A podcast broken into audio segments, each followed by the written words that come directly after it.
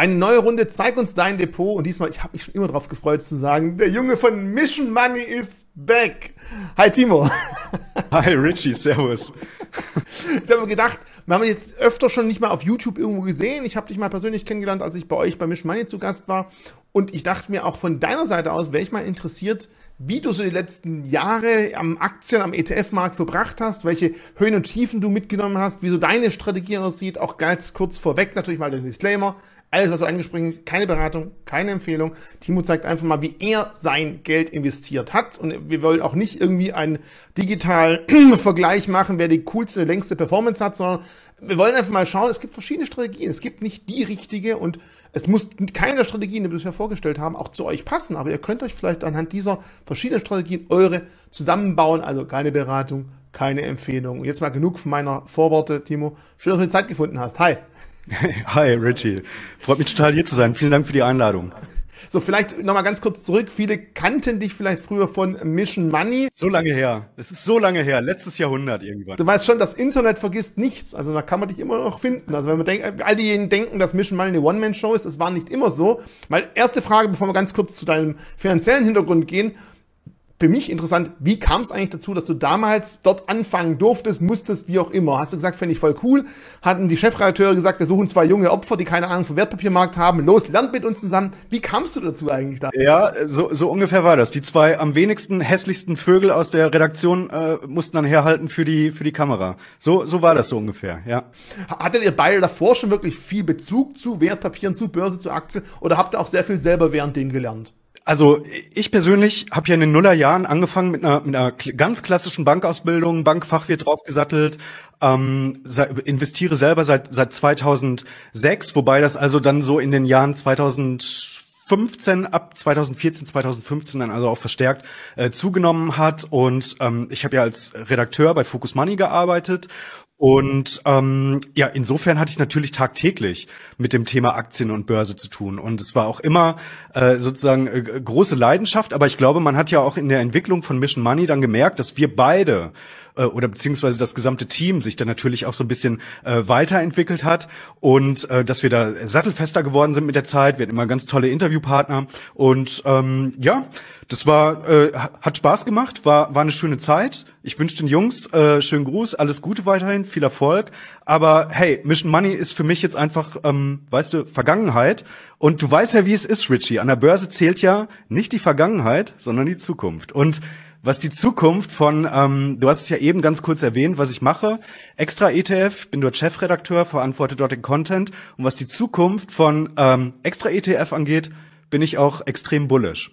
So, das also du warst kein, kein unbeschriebenes Blatt, was Wertpapiere angeht. Und wir werden auch nachher noch ein bisschen zu deiner Tätigkeit im extra ETF ansprechen. Was wir heute von deinem Portfolio sehen, hast du ja auch bei euch getrackt. Dementsprechend wird man nachher ein paar Grafiken dazu einblenden.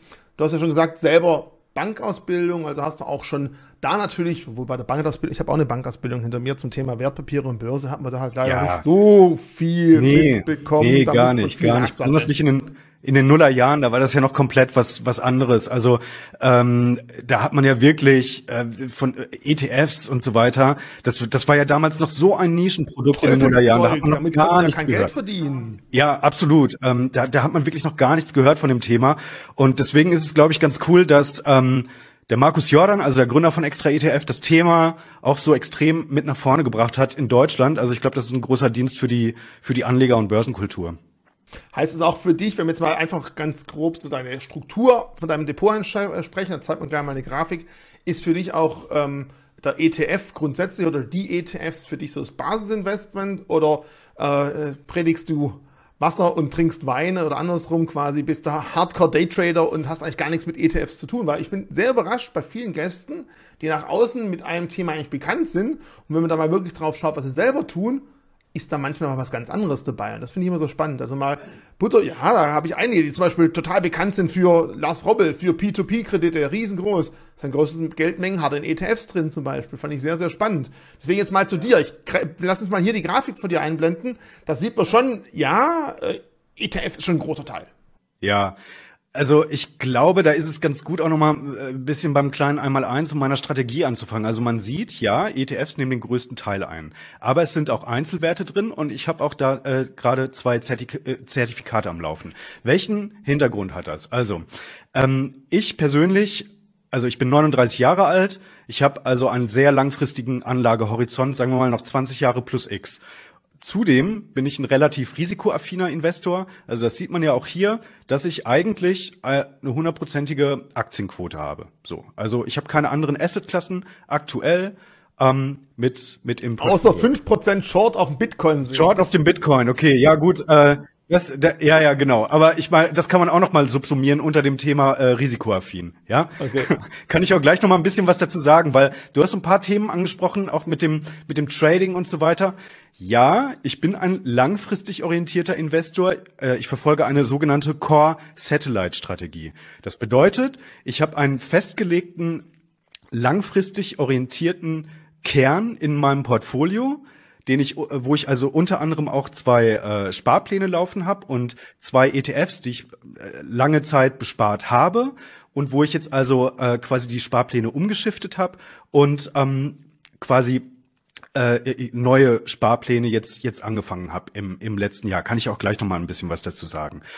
Und ähm, dann habe ich zusätzlich noch ein paar Satelliten. Ähm, dazu würde ich Achso, Entschuldigung, bei dem Core muss ich noch dazu sagen, also die Alphabet und die äh, PayPal, das sind, die würde ich auch noch in meinen Core mit reinzählen. Also um es mal ganz platt zu sagen, das ist sozusagen mein, mein, wäre ich jetzt ein Unternehmen äh, oder eine Unternehmensbilanz, dann wäre das mein Anlagevermögen. Und mein mhm. Umlaufvermögen, ja, also äh, das heißt Werte, die vielleicht mal eher kurz- bis mittelfristig drin sind und wo ich versuche, Chancen zu nutzen, das sind dann also die, die GoPro, die Teamviewer, äh, möglicherweise die Varonis, da bin ich mir noch nicht so ganz sicher, ob die nicht äh, tatsächlich auch noch ein Langfristinvestment äh, tatsächlich werden werden. Äh, und dann habe ich halt äh, diese beiden Short-Zertifikate am Laufen. Und mit, mit den Satelliten, ähm, da ist es halt so, da mache ich mir wirklich einen konkreten Plan. Also da gucke ich tatsächlich auch ein bisschen auf Charttechnik, ja. Äh, also zum Beispiel äh, auf Fibonacci Retracements, also um Widerstände und Unterstützung äh, zu sehen. Ähm, und da mache ich mir einen konkreten Plan. Also ich weiß, wo steige ich ein, welche Positionsgröße habe ich, maximal, wo steige ich aus im positiven Szenario und wo steige ich aus im negativen Szenario. Also auch, dabei habe ich äh, ganz konkrete ähm, eine ganz konkrete Guideline, die, die ich dann verfolge. Zum Beispiel, während wir jetzt aufnehmen, das ist jetzt halt ein bisschen blöd, da kratzt halt ähm, jetzt der Tesla an, an oben an so einem, an einer Unterstützung und wenn er die nachhaltig überwindet, dann ist, äh, dann muss ich eigentlich raus aus dem aus dem Short.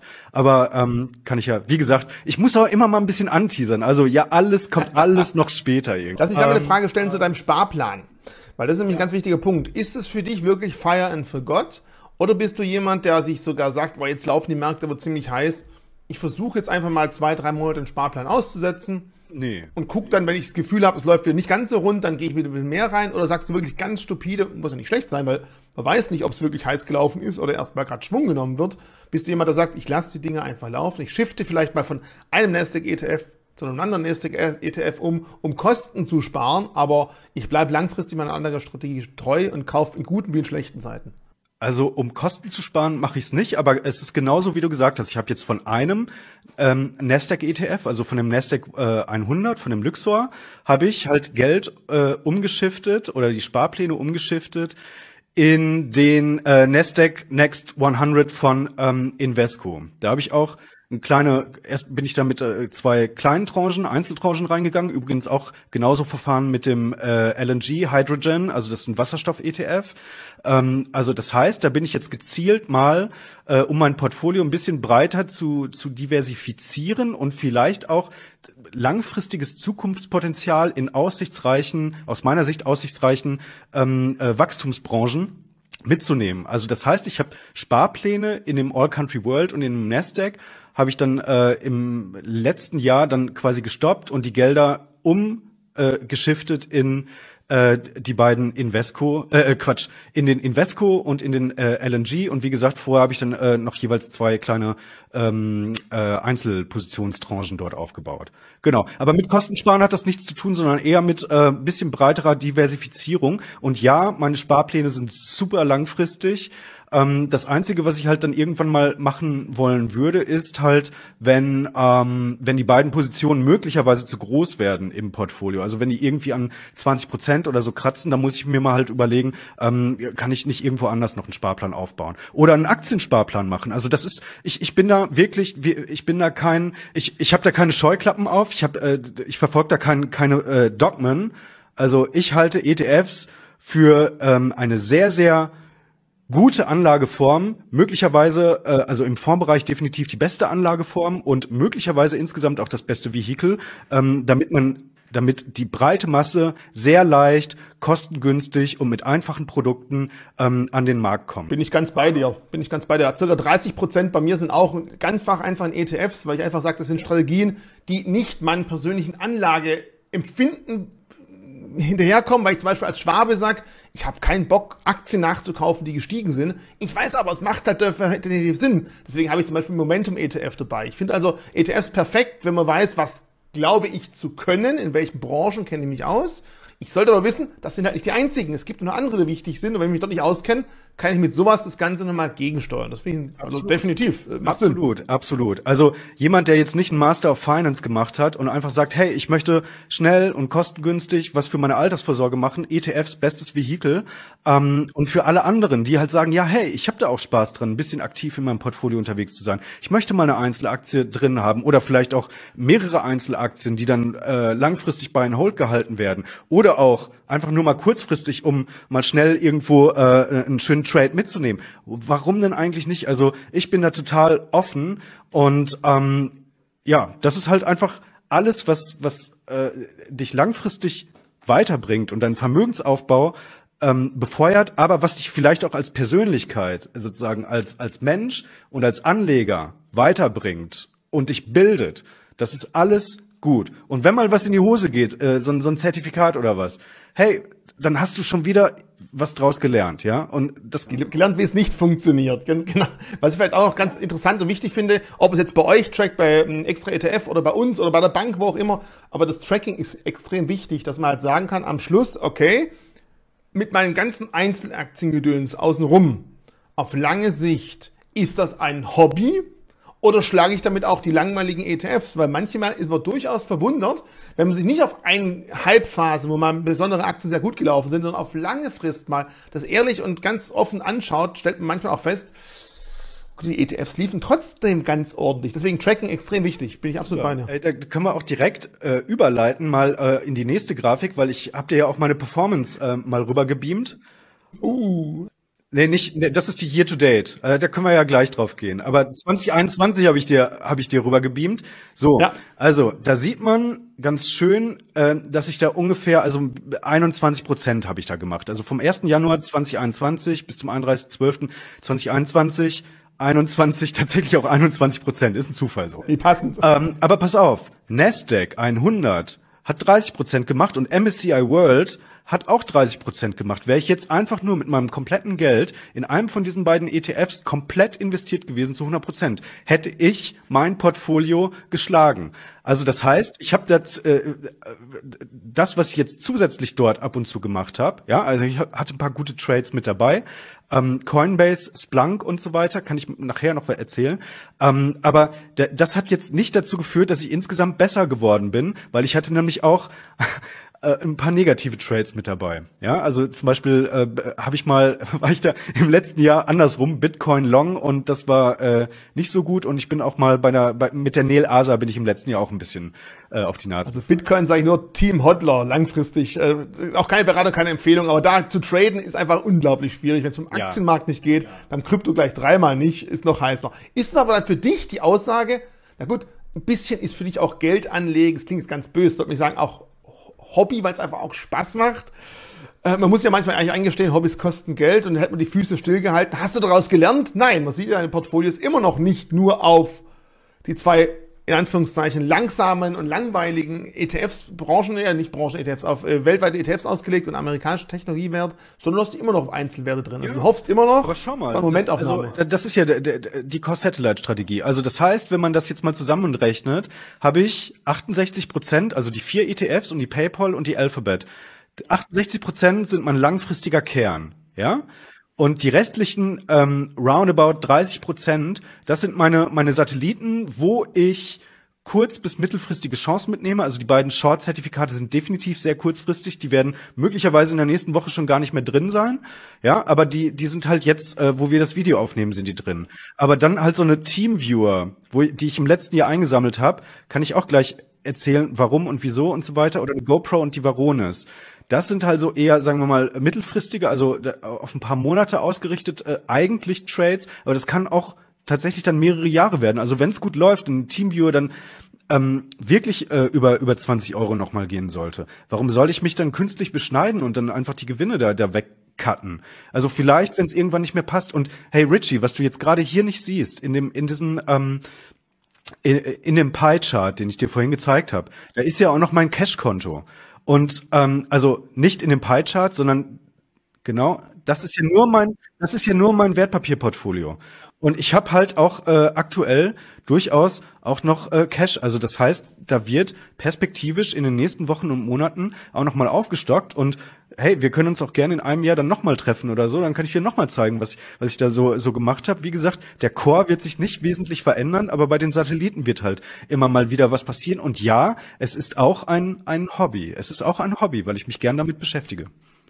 Dann lass uns vielleicht mal zum Thema kommen, wie Zuschauer jetzt ein bisschen daraus was lernen könnten, so als kleiner Tipp. Sagst du, jeder soll sich einfach von vornherein schon mal im Klaren sein für den Anfang, wie viel möchte ich als Kern, wie viel möchte ich als Satellit festlegen. Das aber nicht auf ewig, sondern ich glaube, die Leute müssen ja auch, wenn sie lernen und wachsen, kann es ja auch sein. Man fängt mit 90% Kern an und 10% Satellit und wenn man dann feststellt, man hat Erfahrung gesammelt, man hat auch ein bisschen Gespür, man hat auch ein bisschen Wissen, man hat auch eine gewisse Risikobereitschaft, die gehört halt für die Satelliten dazu, dann kann man nach zwei, drei Jahren vielleicht auch mal Core und Satelliten ein bisschen dejustieren. Aber ich glaube, wichtig, sowas sollte nicht unbewusst in der Woche fünfmal geschehen. Ich glaube, da muss man sich hinsetzen und sagen, mache ich jetzt absichtlich von 90 auf 70 Prozent Kern und 30 Prozent mache ich jetzt einfach doch mit Einzelwerten und versuche da drum rumzuschwirren um das ganze Universum. Also ich würde sagen, äh, 70, 30 ist wirklich schon das, das Maximum, was man, was man machen sollte. Also dass man 30 Prozent äh, Satelliten hat. Also ähm, was ich jetzt mit mit dem Cache, was ich habe, da würde ich tendenziell meine äh, Core-Positionen stärken. Da bin ich halt noch am überlegen, äh, wie ich das mache, ob ich jetzt zum Beispiel den, den Hydrogen äh, oder den Nasdaq äh, Next Generation aufstocke oder ob ich ähm, noch zusätzliche ETFs mit reinnehme. Zum Beispiel ist in meinem Portfolio mit Sicherheit der, ähm, äh, der Bereich Emerging Markets unterrepräsentiert und da müsste ich eigentlich normalerweise noch mal äh, rangehen, ja. Also das könnte durchaus sein. Ich habe den den Hang Seng habe ich äh, im Blick, aber äh, jetzt also das heißt vor ein, zwei Wochen habe ich mich ein bisschen intensiver damit beschäftigt. Ja, der, der Hang Seng könnte durchaus Sinn machen, weil er ist ja auch ein bisschen zurückgekommen im, im letzten Jahr. Ähm, und ich halte einige Unternehmen, die dort äh, in dem Index drin sind, doch auch durchaus abseits des politischen Risikos, was natürlich da ist, äh, halte ich diese Unternehmen dennoch für, für zukunftsträchtig, ja. Und ähm, äh, aktuell tue ich es aber nicht, aber wer weiß, vielleicht passiert in den nächsten äh, Wochen oder Monaten da noch was. Jetzt, ich meine, jetzt, wo wir gerade das Video aufnehmen, die, die der Ukraine-Krieg, äh, das ist jetzt gerade so frisch, ne? Davon wurden wir, also mein Basisszenario war das nicht, dass Russland äh, Fakten schafft und äh, dort einmarschiert. Ich habe gedacht, es wird der Säbel gerasselt und äh, dann werden Forderungen Forderungen gestellt und es wird auf diplomatischer Ebene ausgekaspert, äh, das Ding. Und ja, ich war schockiert. Ich war schockiert. Und ich glaube, wenn man jetzt zum Teil die Märkte gesehen hat, äh, geht's halt auch so. Und ich kann ja jetzt einfach mal um so ein paar Positionen auch einzeln zu besprechen, mal auch darauf eingehen, warum ich jetzt zum Beispiel diesen Bitcoin Short gemacht habe, weil der läuft mir jetzt gerade auch ähm, in die in die falsche Richtung natürlich. Aber den habe ich halt gemacht, bevor bevor Russland einmarschiert ist. So, und pass auf, also ähm, der, der Bitcoin ähm, müsste eigentlich nachhaltig über 45.000 äh, Dollar gehen, damit er wieder äh, wirklich im mittelfristigen intakten Aufwärtstrend ist.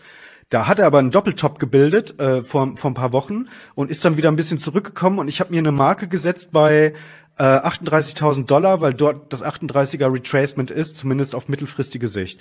Und ähm, ja, unter 38.000 habe ich mich halt an meinem Plan gehalten. 38.000 Dollar, ich bin ich bin rein. Dann hat es einen kleinen Rebound gegeben. Das ist jetzt nicht so ähm, nicht so ungewöhnliches. Aber ähm, was dann halt kam, war der Krieg und dann hat man auch erstmal gesehen, dass alle wirklich der Bitcoin wurde extremst abverkauft letzten Donnerstag, ja, ähm, äh, extremst runter. Aber dann hat sich jetzt das Szenario ergeben, dass es möglicherweise die präferierte Fluchtwährung jetzt einfach ist, was ein komplett neuer Case ist eigentlich. Und deswegen sieht man, dass, dass er da aktuell ähm, wieder wieder ordentlich äh, raufgelaufen ist. Also alle haben umgeschaltet aus diesem Risk-Off-Modus und sind jetzt eher tendenziell bullish.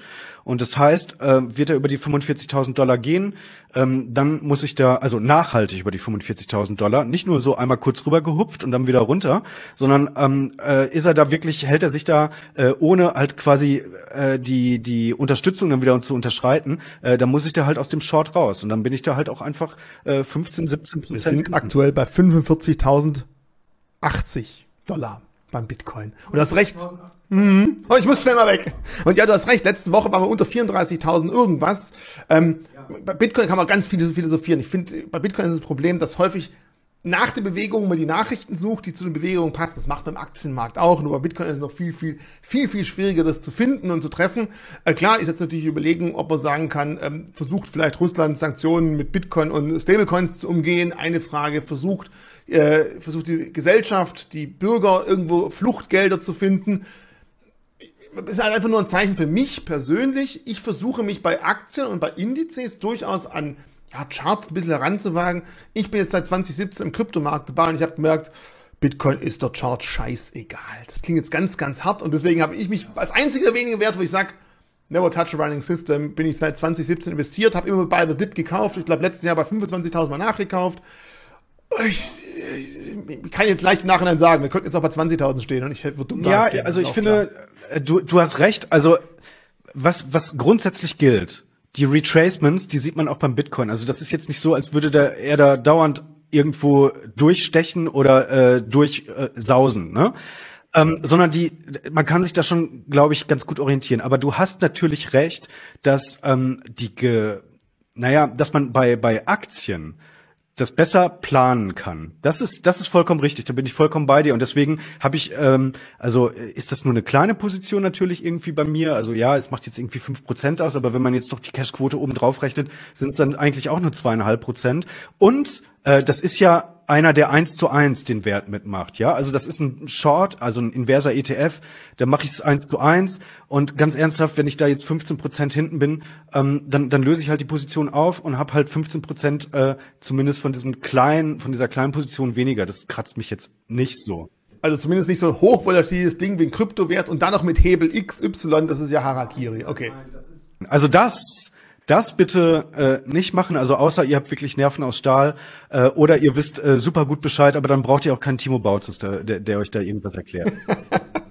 Bevor wir jetzt auf die Einzelwerte weitergehen, eine Frage habe ich trotz allem, muss ich ganz ketzerisch, ketzerisch fragen, gerade wenn ich äh, im Hintergrund mal so an Albert Warnecke in Finanzvisier denke, der immer meint, alles, was weg vom Durchschnitt ist, ist eine Sektorwette. Du hast ja quasi mit dem MSCI World All Country 15 Prozent, wenn wir jetzt noch die Cashquote einrechnen, denke ich, sind 7,5 Prozent was den Durchschnitt darstellt. Und der Rest ist ja alles Sektorwette auf Technologie, sehr Amerika-lastig, auf Hydrogen-Themen. Ist das für dich eine bewusste Einschätzung? Ich meine, oder andersrum gesagt, soll man da draußen jedem Zuschauer sagen, ihr könnt Sektorwetten eingehen, ihr müsst halt verstehen, dass so eine Sektorwette es kann sein, ihr habt mal den richtigen Sektor erwischt. Hättet ihr die Reisebranche vor Corona äh, gekauft, wäre es die falsche Branche gewesen.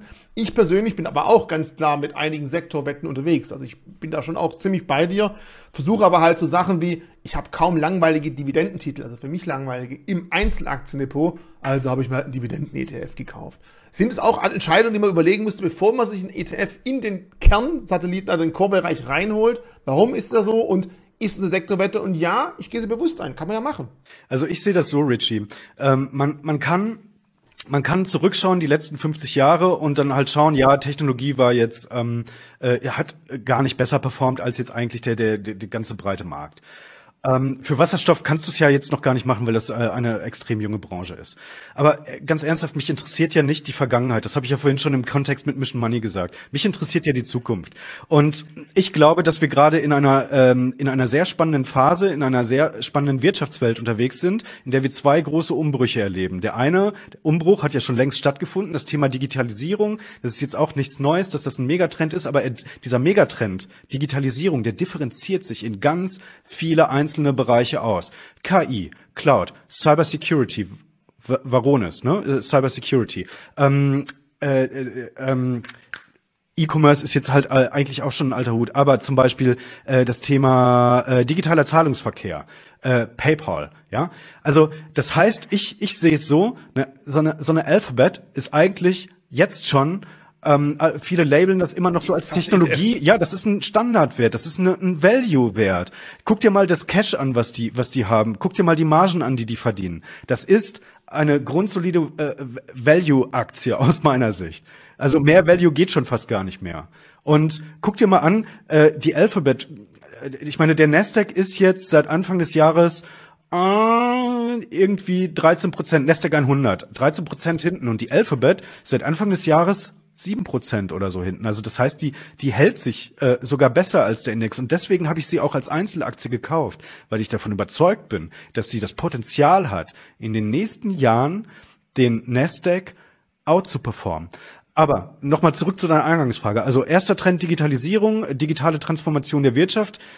Und der zweite große Trend ist halt äh, das Thema Nachhaltigkeit. Und ja, ich weiß, darüber kann man streiten, also auch über Wasserstoffanwendungen und wie effizient das sein wird. Ich glaube, im Bereich Mobilität wird sich das nicht durchsetzen, aber in sehr vielen industriellen Applikationen gibt es sehr viele Anwendungsfälle und es gibt eine sehr gut ausdifferenzierte breite Wertschöpfungskette von wo einzelne Unternehmen gewisse Teile abbilden, Brennstoffzellenhersteller, ähm, Logistik, ähm, diejenigen Unternehmen, die dann also ähm, äh, äh, Wasserstoff äh, basierte Anwendungen tatsächlich äh, quasi, die darüber ihre Maschinen und so weiter laufen lassen und steuern. So, also da gibt es sehr viele äh, potenzielle äh, potenzielle Abnehmer äh, beziehungsweise Profiteure Anwendungsfälle. Anwendungsfälle, einfach, ganz ja? genau. Ganz genau. Und die sind alle samt recht gut in diesem LNG Hydrogen drin. Also da ist ja, da ist ja jetzt nicht die Neil Asa und Plug Power und so weiter groß drin. Also weißt du, was da drin ist? Moment, da muss ich mal kurz, ich habe mir ein paar Notizen gemacht.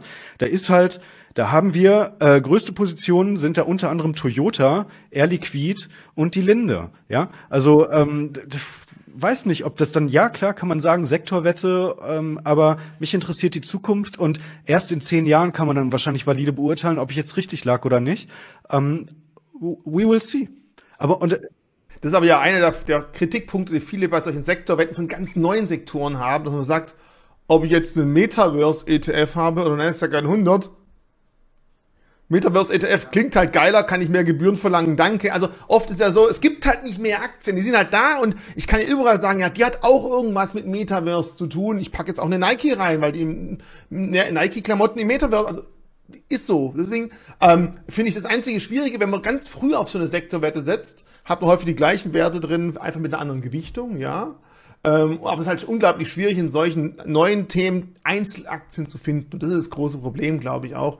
Dass wenn man sagt, ich habe eine Branche, die finde ich selber persönlich interessant, ist es durchaus sinnvoll, vielleicht mit so einem Sektorwetten-ETF reinzugehen, bevor man sich dann nochmal in spezielle Einzelaktien reinarbeitet. Das kann man dann später mal machen, wenn man vielleicht in diesem Bereich ein bisschen mehr Erfahrung gesammelt hat. Und ja, ich muss auch zugeben, ich habe jetzt da kein ETF, ich habe eine Einzelaktie drin. Also auch ich sage, Wasserstoff jetzt nicht für die mobile Version, aber eher mal vielleicht als anstatt einem Notstrom-Dieselaggregat wird man später Notstrom-Wasserstoffaggregate haben, weil vielleicht unsere Stromnetze, bei uns vielleicht nicht ganz so schlimm in den USA schon Standard, halt immer wieder ausfallen. Und das ist halt nicht so toll in der Industrie oder im Krankenhaus. Und da brauchst du halt irgendwas, wo grün, schnell, einfach funktioniert. Also deswegen ist da ein Einzelwert aus Korea bei mir im Depot. Da sage ich jetzt nicht keine Einzeldetails dazu. Aber auch das, ich bin da bei dir, aber ich will ja auch mal ein bisschen ketzerische Fragen stellen. Ich habe ja auch zu dir gesagt, ich, hier ist kein Roast My Depot Thema, aber ich finde es einfach Themen, die, wenn ich jetzt draußen sitze und zuschauen würde, würde ich mir diese Fragen hey, du kannst mich, stellen. Du kannst du mich gerne roasten. Also ich bin ja Nein, Doch, nein, nein, gerne. überhaupt. Das soll nie, war nie Hintergrund von dem Thema, weil, wie gesagt, da will ich mir selber ins eigene Knie schießen, weil ich bei meinen Themen ähnlich aufgestellt bin. Nur ich finde es interessant, dass du gerade diesen, diese klassische alte Welt mit MSCI World All Country relativ wenig davon abgebildet hast und sonst einfach relativ techlastig bist. Und das ist ja durchaus auch nachvollziehbar, weil wir Leute denken immer, ja, es gibt doch schon das Internet seit 1991 für alle zugänglich.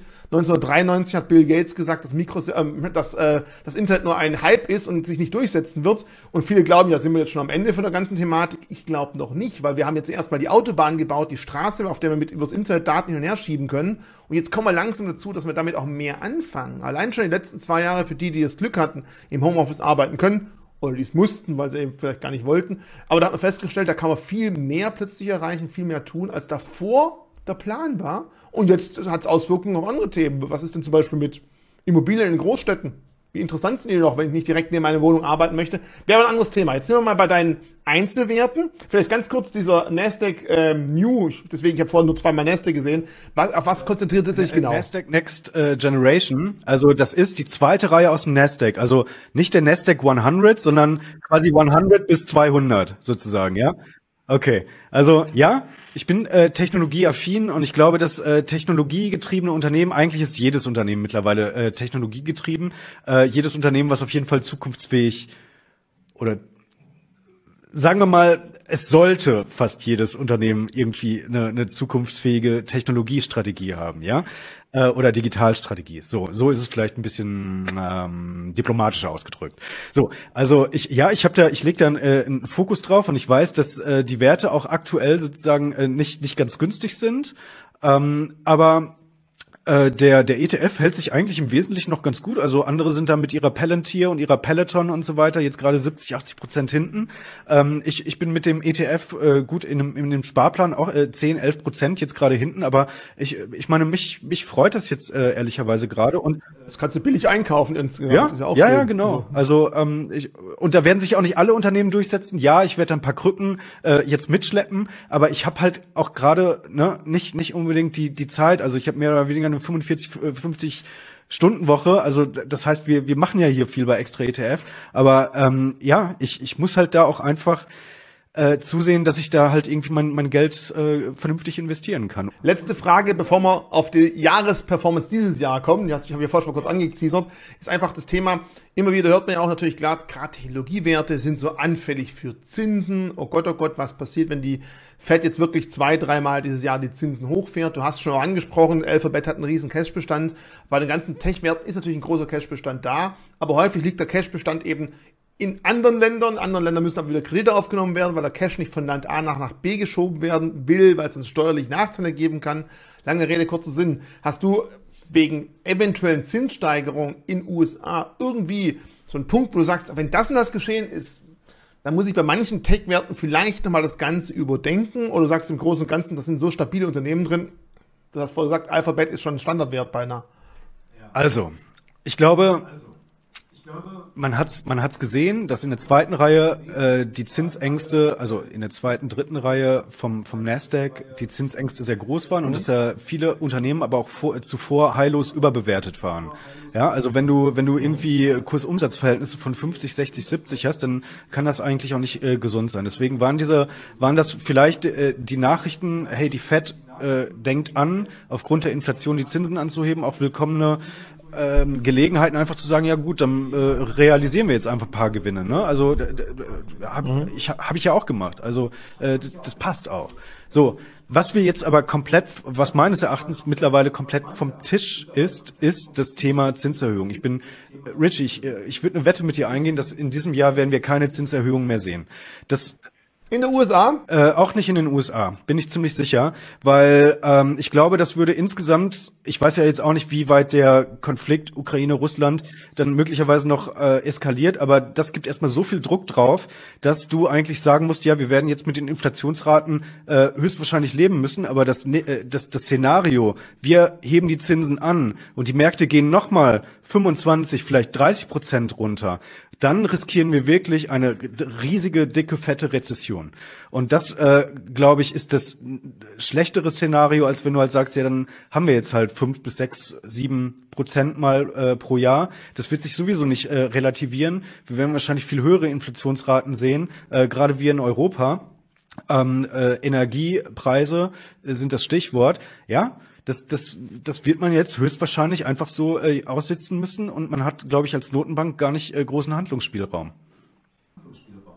Also bevor der Einmarsch von Russland und Ukraine war, hätte ich die Wette sofort angenommen. Momentan finde ich es, weil aufgrund dieser Tatsache müsste man die Wette jetzt neu bewerten und da möchte ich eigentlich nicht. Aber an sich, davor hätte ich ganz klar gesagt, die setzen mindestens zweimal eine Zinserhöhung noch durch, weil die Amis hatten da ein bisschen mehr Luft drin. Aber Stand jetzt denke ich auch, da kommen ganz große Kosten nochmal auf Ja, viele zu. Also ich glaube, eingepreist war ja so, so eine Range zwischen äh, vier bis sieben sogar. Goldman Sachs hat sieben gesagt. Das ist nat- also bis Ende 23 aber.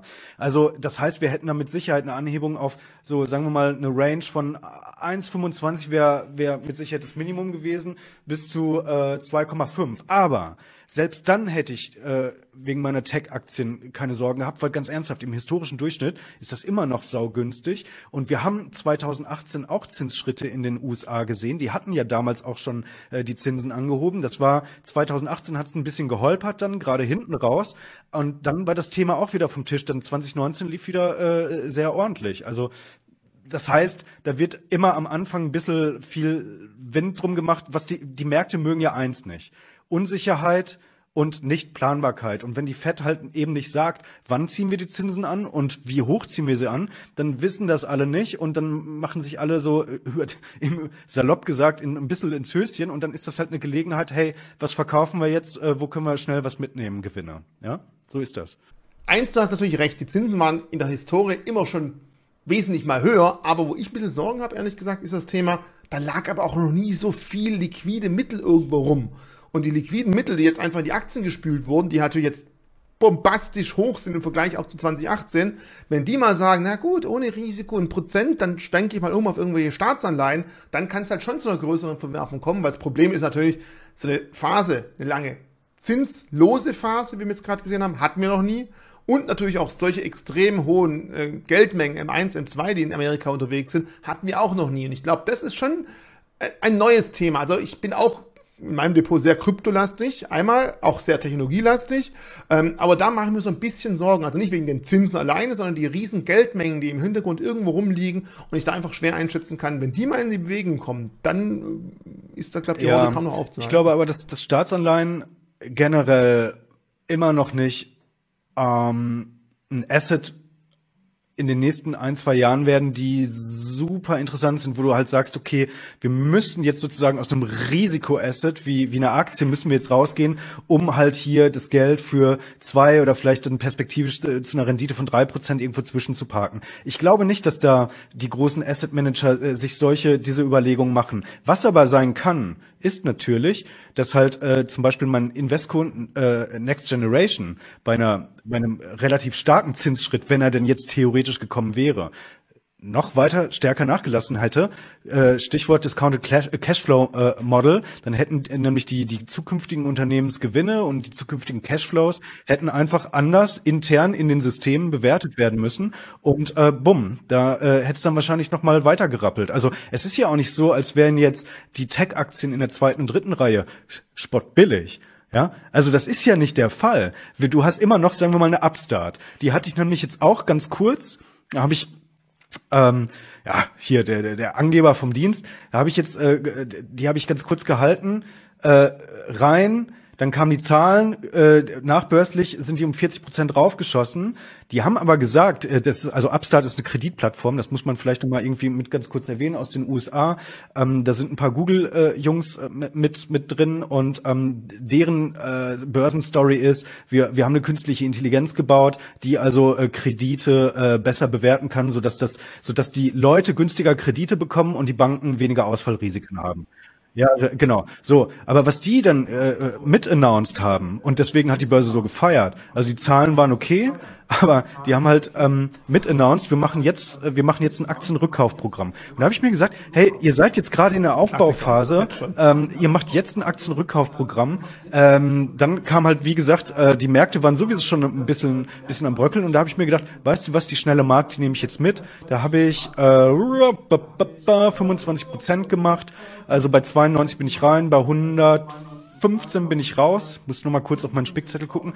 Aber äh, wie gesagt, das war jetzt halt, kann man auch sagen, hey, Bautzes, dann hast du halt vorher nicht vernünftig recherchiert, wenn du dort, wenn du dort rein bist. Ja, kann man mir vorwerfen, aber in dem Fall ist es halt ganz gut gegangen. Aber worauf ich hinaus wollte ist... Bevor du zu gut gelaunt wirst, wird man nachher gleich deine Minus-Charts einblenden, aber mach noch kurz weiter. ja, ja, äh, ja, ich bin gerade hinten. Ich bin gerade hinten seit, seit Year to Date. Ist, ist, ist auch okay. Also ich meine, man, wenn ich jetzt das vergleiche, ich bin, ich laufe immer noch gerade, ich bin bei minus äh, sechseinhalb äh, Prozent bin, nee, bei minus sechs Prozent. Kannst du mal kurz einblenden? Bam. Ah, da kommt es, die, die Kurve des Grauens. So. Also irgendwo bei sechs ist es Ja, ja, sechseinhalb. Also das heißt, genau. äh, der MSCI World ist auch bei minus sechseinhalb year to date. Äh, jetzt, wo wir das Video aufnehmen, Nasdaq ist bei minus zwölfeinhalb, DAX ist bei minus 13. Also, hey, ich habe den DAX outperformed. Juhu. Du brauchst so ein Benchmarking. Das ist definitiv wichtig, um auch langfristig dabei zu bleiben. Bevor wir jetzt aber darüber sprechen, auch wie du ja, psychologisch umgehst mit, auch wenn du besser bist als der DAX, äh, trotzdem hast du Geld verloren. Für mich noch wichtig, du hast gerade vom KUV-Zahlen gesprochen. Ist das für dich ganz klar im Tech-Markt die wichtigere Zahl als der KGV? Oder kommt es darauf an, wie reif ist das Unternehmen? Ist zum Beispiel bei einer Alphabet, die schon reif ist, die schon gute Wirtschaft ist, ist da der KUV zum Beispiel nicht mehr ganz so wichtig? Da kann man schon gegen KGV äh, sich einen Blick wenden. Und bei ganz neuen Unternehmen ist KUV entscheidend. Und wenn ja, hast du da so eine pauschale Zahl, wo du sagst, also egal wie geil das Unternehmen ist, ein KUV von über X, da ist einfach zu viel Fantasie drin, da lass du die Finger davon. Ah, äh, also danke für die Frage, ist super. Also bei der Alphabet, also ja, KUV ist für mich äh, wichtig. KUV ist, ist, eine, ist eine sehr wichtige Kennzahl. Ähm, Umsatzwachstum ist eine wichtige Kennzahl. Kannst du mich gleich mal erinnern äh, daran, dass ich Rule of 40 erkläre? Ähm, das, das will ich halt okay. äh, nur noch mal mit reinbringen. Aber beim, bei Alphabet war es so, dass ich mir das KGV auch angeschaut habe natürlich. Und ähm, die wurden getradet von den ganzen Fangaktien äh, tatsächlich am billigsten. Ja, also äh, die wurden gehandelt bei äh, 26 und ich finde, das ist für ein Unternehmen, was so exorbitante Margen äh, verdient, also 30 Prozent plus, plus X, ein solides Umsatzwachstum vorweist, riesen Cash äh, hat, in mehreren Standbeinen unterwegs ist, also quasi im Werbemarkt äh, zumindest äh, mobil, quasi mit, mit der Plattform ähm, ja, eigentlich kein, kein Fastmonopol, weil dafür ist Meta äh, einfach auch ein bisschen zu groß. Aber sie haben, sie nehmen einen substanziellen Teil des Werbemarkts schon mal ein. Sie sind in der Cloud-Sparte auch mit mhm. dabei. Da sind sie nicht die, nicht die Besten, nicht die Größten, schreiben dort auch Verluste, aber das ist immerhin ein Wachstumsmarkt. Und dann gibt's ja noch die Other Bets. Also wir haben ja über Waymo und so weiter noch gar nicht gesprochen. Also da, da findet, äh, glaube ich, ziemlich viel statt bei, bei Alphabet. Allein YouTube äh, wie viel Kohle mit, mit, die mit YouTube verdienen. Zweitgrößte Streaming-Plattform, die haben viele ja gar nicht im Blick, wenn die mal auf die Börse gehen ja. würde, wenn sie Wayman an die Börse bringen würden. Für mich persönlich, ganz kurz zu Alphabet, Alphabet ist für mich selber schon fast ein Tech-ETF, weil so viele Sachen drinstecken, wo man sagen kann, da sind ein ja. paar Perlen dabei. Die finanzieren sich durchs Werbegeschäft, Butter und Brot, haben sie genug Kohle, um sich solche Sachen auch dann nebenher ähm, leisten zu können, daran forschen zu können. Sehe ich mhm. dann ähnlich wie Amazon auch. Die haben einfach ein gutes Kerngeschäft, da kommt Kohle rein und sie sie können sich mit der Kohle eben andere Sachen mal leisten, auch mal in die Hose zu gehen damit, oder in die Hose gehen zu mit, also äh, Dinge mal ja. zu versemmeln auf Deutsch. Ähm, ich finde, das ist der große Vorteil von diesen großen Unternehmen. Ähm, also sagst du, kommen wir zu meiner Frage zurück, bei Google kann man sich langsam schon an KGV orientieren? Ja, hätte man, glaube ich, auch äh, ohne Probleme innerhalb der letzten zwei, drei Jahre. Ich glaube, da waren sie mal ein bisschen über über 30, aber im Vergleich zu einer Amazon und zu einer Tesla ist das halt, ähm, ist das ist das alles äh, äh, dort schon grundsolide und ähm, oder keine wahnsinnig großen Zahlen, ja. Also ähm, das das finde ich das finde ich okay. Tesla ist ein gutes Beispiel. Ich also ich fahre ja gerade, ich freue mich da immer wie so ein kleines Kind, wenn ich das irgendwo erzählen kann. Ich fahre ja gerade mal so für sechs Monate so ein Model 3. Einfach so Auto-Abo macht's möglich. Ich habe jetzt, äh, das ist ein geiles Auto. Es macht echt so viel, so viel Spaß irgendwie. Das ist ähm, toll. Aber das strahlt doch. Aber äh, trotzdem, ich meine, ich habe den Tesla, das Tesla Short Zertifikat. Das hat jetzt nichts mit fundamentalen Zahlen zu tun. Wenn ich jetzt, ich rede jetzt gerade in dem Moment über Tesla fundamental. Und die haben ein K KUV von 18. Also das heißt, wenn ich eine Aktie von denen kaufe, dann bezahle ich gerade äh, das, den 18-fachen Jahresumsatz von denen. Und bei, äh, beim KGV, da brauchst du ja gar nicht hinschauen. Äh, also A ist das sowieso zwischen, äh, weiß nicht, äh, unter ferner Liefen. Äh, also auf jeden Fall dreistellig, würde ich sagen. Und ähm, Das zweite ist, dass da halt ja auch äh, jetzt gerade so ein paar Sondereffekte auch mit drin waren, ähm, dass sie da also so, so viel Gewinn gemacht haben mit Bitcoin und mit den ähm, äh, mit den E-Zertifikaten, also mit diesen äh, du, du weißt mit den Zertifikaten. CO2. So, genau, also Sonder Sondererlöse. Das heißt aber nicht, dass Tesla nicht ein geiles Unternehmen ist.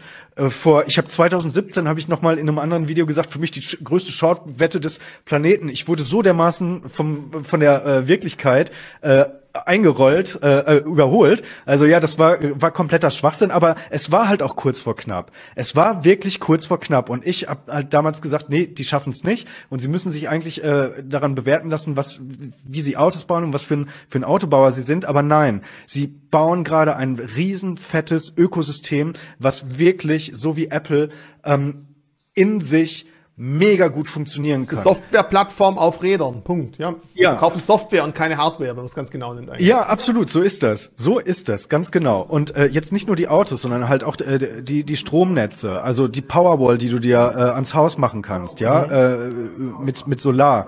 Ähm, dann werden die ins Versicherungsgeschäft äh, einsteigen. Ähm, dann werden die ich meine, ich, ich kenne, ich weiß ja jetzt, wie das ist, wenn du da an den äh, Strom, äh, am Strom hängst, ne? Also quasi an den an den Superchargern. Da, da können die äh, Restaurants äh, hinbauen, äh, noch und nöcher. Also keine Ahnung, ob das jetzt ein großer Investment Case wird, wo, wo sie richtig fett Marge machen. Aber sie werden halt einfach, äh, sie haben sehr viele Hebel, ähm, um dieses Ökosystem, um die Leute richtig in ihr Ökosystem reinzuziehen. Also wie eine, wie eine Amazon, mhm. die das auch super smart gemacht hat, oder wie eine Apple, die das halt in Perfektion gemacht hat. Ich habe übrigens den Steve Jobs Gedächtnispulli habe ich heute an. Der KGV von Tesla übrigens aktuell irgendwo bei 80, habe ich gerade nachgeschaut. Immer noch relativ, also nicht dreistellig, aber trotzdem ganz schön ordentlich hoch. Ähm, äh, das heißt aber nicht, dass ich Tesla äh, niemals anfassen würde long. So ganz im Gegenteil. Ich würde mich total freuen, wenn die Tesla und ich, sorry Leute, alle, die in Tesla investiert sind, sehen das naturgemäß anders. Aber wenn die nochmal wirklich auf, auf 500 Euro oder so runtergeht und wirklich nochmal ein bisschen Luft abgelassen wird, hey, dann schaue ich mir definitiv diese diese Aktie an und jetzt nicht, weil ich den Elon Musk so toll finde äh, oder so. Äh, ehrlicherweise habe ich zu dem überhaupt keine Meinung. Der ist mir völlig wurscht, der Typ. Aber ähm, weil ich halt das die Unternehmensvision und die Strategie, weil ich die äh, gerade toll finde und jetzt natürlich auch äh, über das Produkt gerade angefixt bin. Ähm, ja, aber ich bezahle trotzdem nicht das, den 18, äh, 18-fachen Jahresumsatz für, für diese Aktie. Lass uns vielleicht ganz kurz einfach mal bei der Mobilität bleiben. Eine interessante Frage ist natürlich auch, schafft es die alte Autoindustrie, die halt einfach schon seit Jahrzehnten Autos baut und bei Software und Hardware, die innen drin ist, meistens, weil sie einfach so scheiße einkaufen, tut mir leid, Ewigkeiten hinterher sind. Die verbauen Hardware, die wird kein Mensch mehr irgendwo daheim nutzen. Die ist eigentlich total langsam, aber die wird eben erst nach sechs Jahren ins Auto eingebaut und ist dann die nächsten zehn Jahre drin. Glaubst du, dass die klassische Autoindustrie es vielleicht auch schaffen könnte? Vielleicht nicht jeder, aber einige. Wenn man sich zum Beispiel die neue Daimler S-Klasse anguckt, die wird schon mehr elektrisch als äh, Verbrenner verkauft und die ist zumindest ja auch von dem ja, Soft- und Hardware-Interieur schon ziemlich, ziemlich weit vorne. Haben die vielleicht auch eine Chance, noch ein bisschen aufzuholen? Oder sind die einfach ein eher Einkaufsopfer für Tesla? Also ich habe 2019 ein Buch rausgebracht, das sich auch in einem Kapitel äh, mit der Autoindustrie beschäftigt hat. Die These von damals würde ich jetzt nicht mehr so aufstellen. Also da habe ich auch geäußert, ja, vielleicht werden sie irgendwann mal der, der Zulieferer dann von, von Waymo. Und ich sehe es immer noch so, dass der Gamechanger in der Branche die künstliche Intelligenz wird. Das, es zählt dann nicht mehr das Spaltmaß und die Karosserie.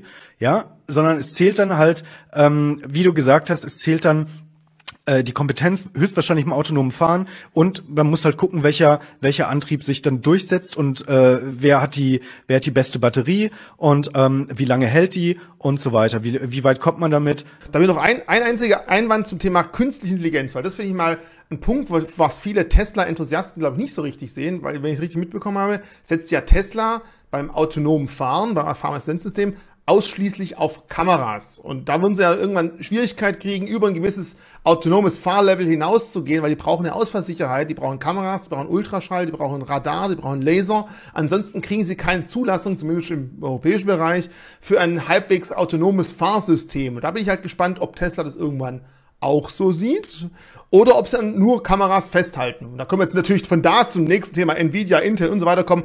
Ich glaube, wir müssen ein anderes Video drehen, das wird zu lange sonst. Aber ich glaube, das ist die einzige das einzige Kritikpunkt, der Tesla sich momentan hinnehmen lassen muss, dass er da technisch eigentlich schon fast ähm, wieder veraltet Ja, das kann sein. Ich bin da ehrlicherweise äh, da hast du wahrscheinlich mehr Informationen. Also ich kann es aktuell nur beurteilen, weil, äh, ganz kurz. Ja, als, als Fahrer, als Fahrer kenne ich das, ähm, ja. Aber ich habe ja jetzt auch nicht, es ist ja jetzt nicht so, als wäre ich äh, die ganze Zeit dann äh, BMWs und Daimlers und so weiter äh, auch Test gefahren und hätte, hätte da jetzt wirklich den, den großen Vergleich. Also, pass auf, das ist so.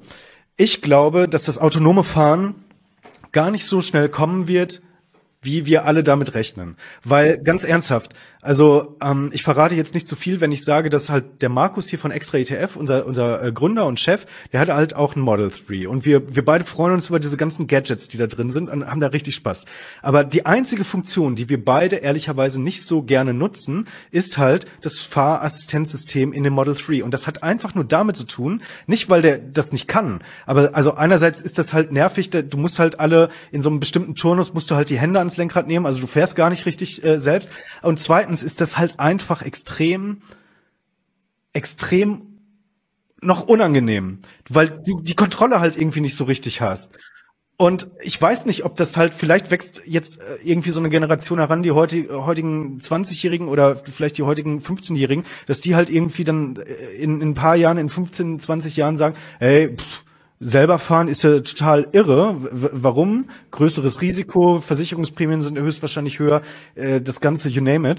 Ähm, und äh, ich kann ja auch die Zeit viel sinnvoller nutzen. Aber ich weiß nicht, ob du und ich, ob wir, wir, ne, wir sind da jetzt in dem Falle schon die alten Hasen, also du, äh, also ich wahrscheinlich noch ein bisschen älter als du. Nein. Wie alt bist du? 55? 45. 45. 40, okay, ja, sorry. Ja, du hast recht, es fühlt sich anders an, aber ich glaube, man hat durchaus auch Vorteile davon. Und ähm, also gerade im Straßenverkehr auf der Autobahn, also ganz die Finger will ich nie davon nehmen, aber allein schon Spur halten, Abstand zum Vordermann, Geschwindigkeit einpassen, das sind so Kleinigkeiten, die schon sich gut anfühlen. Bevor wir jetzt aber hier zum Automagazin werden, lass uns doch mal ganz kurz auf die Performance vom heutigen Jahr von dir eingehen, von diesem Jahr. Ich habe jetzt die Grafik von dir eingeblendet und mir geht es einfach ein bisschen darum, dass wir auch ein bisschen emotional darüber sprechen, wie geht es dir, wie gehst du damit um, wenn das Depot mal im Rot ist, so wie hier oder auch zum Beispiel, als wir den Corona-Crash hatten, wie gehst du damit um? Bist du dann jemand, der sich sagt, okay, ich habe zwar einen Sparvertrag, du hast aber auch eine hohe Cashquote, ich habe jetzt rausgehört 50 Prozent, traust du dich auch mal in fallenden Märkten ab und zu mal stufenweise nachzukaufen? Oder sagst du erstmal erst ab 30 Prozent ist es ein Crash und dann traue ich mich langsam rein oder ich muss erst einen Aufwärtstrend sehen, weil da geht ja auch jeder anders vor, egal wenn ich jetzt äh, gefragt habe, da hat jeder eine andere Idee dahinter. Wie sieht's für dich aus? Sind für dich Crashphasen? Du hast selber gesagt, 39 Jahre alt, du hast einen langen Zeithorizont für dich, auch Möglichkeiten zu sagen, endlich kriege ich die Tesla vielleicht für 500 Euro oder wartest du erstmal ab, bis sich der, der Nebel ein bisschen gelegt hat und die Kanonen donnern, das darf man jetzt aktuell nicht so wirklich sagen, aber einfach, dass es etwas ruhiger ist ja. und du dich dann ja. wieder reintraust. Du musst mich gleich noch an die Rule of 40 erinnern. Ja, Rule of 40. Rule of 40, Rule of Ja, 40, Rule also, of 40. Okay, komm, das Äh, nächste. ich finde, minus sechs Prozent ist jetzt nichts, äh, was mich jetzt hier äh, ehrlicherweise groß umhaut. Ich weiß aber, dass minus sechs Prozent für jemanden, der in den letzten zwei Jahren eingestiegen ist und das noch nicht so, so, das mit den Kursen noch nicht so greifen kann oder es im Wesentlichen erlebt hat, dass die Kurse nur nach oben gehen und sich dann äh, gefreut hat, ja, ähm, dass das für den minus sechs, minus zehn, minus 15 Prozent was ganz anderes sind. Und machen wir uns nichts vor, viele Privatanleger sind halt in so äh, Aktien drin, unter anderem, wie jetzt auch ich hier, ne, äh, in der, in der PayPal, die halt einfach sehr, sehr gehypt sind und vielleicht auch zu Recht gehypt sind und vielleicht auch ein bisschen heftig jetzt abgestraft wurden. Aber ja, ich bin, ich bin mit einer PayPal auch jetzt hinten. Das ist mein großer, äh, großer, da bin ich über 30 Prozent im Soll. Also ich habe eine Position bei 160 aufgebaut, äh, hab's verbilligt mit zwei kleinen Tranchen auf 140, bin jetzt gerade 33 Prozent hinten. Ähm, aber der Case ist ja jetzt, ähm, ich habe mir da auch noch mal ein paar Notizen gemacht. Momentchen. Mal, mal kurz in meinem Zettelsalat hier ba, Wo ist die PayPal? Da ist die PayPal. So. Also, die sind jetzt mit 117 Milliarden Euro bewertet. Market Cap. Ähm, wenn sie bei 140 zu meinem Einstand ungefähr wieder äh, äh, sind, dann, dann wären sie 170 Milliarden wert. Und jetzt ist mir halt die Frage, glaube ich, dass das Unternehmen in den nächsten Jahren nicht mehr schafft, 170 Milliarden wert zu sein, da würde ich sagen nein, weil wenn man sich den Umsatz anschaut, dass der prognostiziert wird von relativ vielen Analysten bis 2024. Und das ist ja jetzt so etwas, das kann man so vielleicht doch einigermaßen seriös dann prognostizieren, äh, wenn, wenn da irgendwie Zahlen bis 28 kommen, ja, da geht's gar nicht mehr. Also 41 äh, Milliarden, äh, 41 Milliarden US-Dollar werden da als Umsatz prognostiziert, was 37 Milliarden Euro heute wären, also umgerechnet äh, in Euro heute. Und das wäre 170 Milliarden bei 140 Euro Kurswert, äh, also 170 Milliarden Market Cap durch diese 37 Milliarden Euro Umsatz. Das wären KUV bei PayPal von, von viereinhalb. Ähm, und ich glaube, bei einem Free Cashflow von 10 Milliarden US-Dollar, der prognostiziert wird für 2024, sind auch 33 Prozent, die man jetzt bei einer PayPal hinten ist, jetzt nichts, wo man aus den Latschen kippen muss. Aber wie gesagt, das geht jetzt nur mir so und ich habe vielleicht auch ein bisschen mehr Erfahrung. Ich habe auch äh, Erfahrung damit, dass ich äh, äh, äh wie mal wirklich was 90 Prozent hinten ist. Klar ist das unangenehm und klar ist das macht das was mit dir. Aber wie gesagt, bei minus sechs Prozent kippe ich jetzt nicht aus den, aus den Latschen und erst recht nicht auch bei, bei einer PayPal, wo ich ja äh, mal bewusst eine Entscheidung aufgrund einer Unternehmensanalyse getroffen habe. Auch da kippe ich jetzt nicht aus den Latschen mit minus 33 Prozent. Und ich hoffe, dass das viele Aktienanleger insgesamt auch nicht tun und, und nicht zu schnell da jetzt irgendwie verkaufen. Aber genauso gefährlich ist es jetzt zu sagen, oh, All-in Shopping-Tour ohne Ende. Nein, nein, bitte nicht. Wir haben so viele Unwägbarkeiten. Wenn, dann steigt mal vorsichtig in, in Dinge ein mit kleinen Tranchen und testet dann mal an, weil nichts ist schlimmer, als wenn man jetzt seine 50.000 Euro vom Sparbuch runternimmt und denkt, ah, jetzt ist alles günstig und in drei Monaten sind wir dann, sind aus den 50.000 35.000 geworden und das sind jetzt einfach keine Horrorszenarien oder ich bin kein, kein Perma-Bär oder Crash-Prophet, sondern das ist einfach ein Szenario, was im Bereich des Möglichen liegt und jetzt, ähm, wer, wer weiß es denn schon, ja? Vielleicht sagt der Chinese, äh, also der Xi, äh, haut auf den Tisch und sagt, Putin, jetzt ist Schluss, äh, nimm dir die Ukraine oder die wird geteilt und ich will jetzt halt äh, weiter, äh, also der, die, die Chinesen, wir wollen jetzt weiter an, an unserer Weltherrschaft arbeiten und dafür brauchen wir den Westen, weil mit denen wollen wir handeln. Das ist ein Szenario, das, aber das wird nicht in, in der nächsten Woche höchstwahrscheinlich passieren. Das, das wird, bis man da hinkommt und das wäre ein Best-Case-Szenario, bis man da hinkommt, vergehen wahrscheinlich ein paar Monate und die Ukraine ist äh, sowieso, glaube ich, leider, leider weg. Also harte Aussage. Ich bin, bin gespannt, was daraus kommen wird. Momentan um die Menschen, tut man einfach um, genau. um die Menschen leid. Das äh, ist was außenrum passiert ist. Ist nicht verständlich, aber wenn man halt mal guckt, auch wir vielleicht von der Börse Stuttgart, wir haben Kollegen, mhm. die bei uns im Softwareentwicklungsbereich arbeiten, die sind in der Ukraine, sind, die sitzen jetzt fest, deswegen sitzen wir auch nah dran. Wir haben ab und zu mit denen Kontakt. Wir haben auch ITler, wir haben auch ITler, die ähm, also auf jeden Fall im, im osteuropäischen Raum sitzen und die möglicherweise auch davon betroffen werden könnten. Und natürlich geht's so, sorry, dass ich das jetzt so gesagt habe, um das nochmal einzuordnen. Ich bin kein zynisches äh, Arschloch, sondern ähm, mir, ich habe es in so vielen Insta-Lives jetzt äh, die letzten Tage auch gesagt.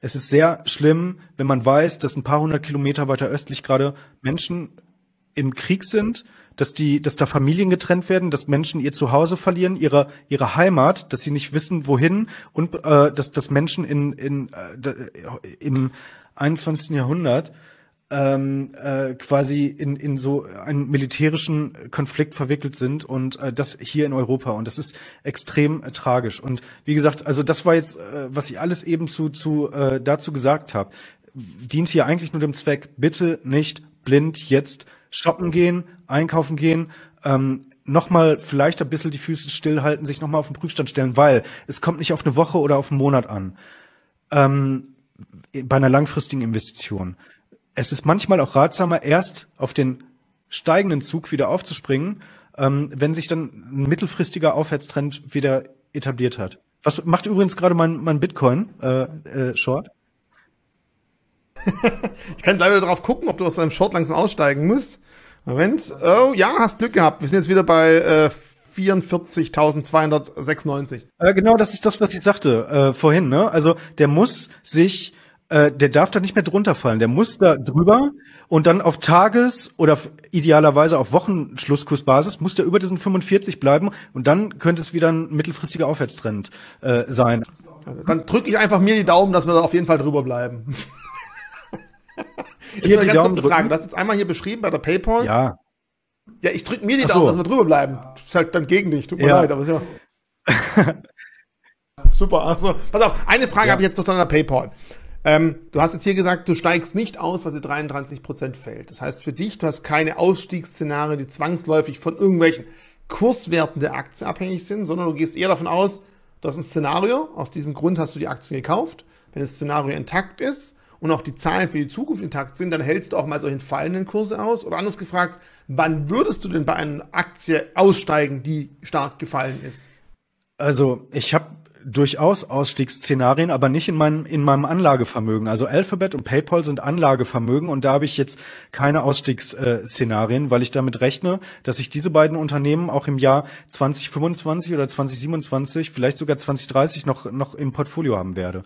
Ähm, da müsste schon äh, wirklich sehr viel äh, passieren. Also so, ähm, bei einer GoPro und bei einer Teamviewer mache ich mir natürlich äh, Gedanken, äh, ob ich wie und wo ich da äh, idealerweise wieder wieder rauskomme. Und zwar positiv äh, wie negativ. Ähm, also da ist es wieder ein, wieder ein anderer Case, aber da gucke ich halt auch dann tatsächlich mit, bei der Teamviewer war es eher eine fundamentale Entscheidung, weil das hat mich angeschrien, das war halt so günstig. Jetzt kann ich auch die Rule of 40 mal endlich äh, unterbringen. So. Also, was, also, mein, meine Zettelwirtschaft mal ganz kurz. Ah, so, also ich bin bei 12,90 Euro. Du bist auch im digitalen Zeitalter. Ja, genau. Top modern hier. So, 12,19 Euro. Ich hoffe, dass der Tesla irgendwann mal so eine, so eine, dann, dass der mir dann alles im, im Ohr so durchsagt, was ich, was ich hier so sagen soll. Hey, du, du musst doch Rule of 40 sagen. Das wäre auch nochmal ein cooles Gimmick so von, ja, ist, ähm, also, äh, ich bin da bei 12,19 Euro äh, rein. Das ist, entspricht einem KUV auf, äh, bei den bei 2022 von viereinhalb und einem KGV von ungefähr 23. Äh, auf den prognostizierten Werten für 2022. Die verdienende Marge von 45 Prozent. Und ähm, da habe ich mir gedacht, äh, also das ist wirklich so, so brüllend günstig. Ich hatte das gar nicht auf dem Schirm, dass die so krass abgestürzt sind letztes Jahr.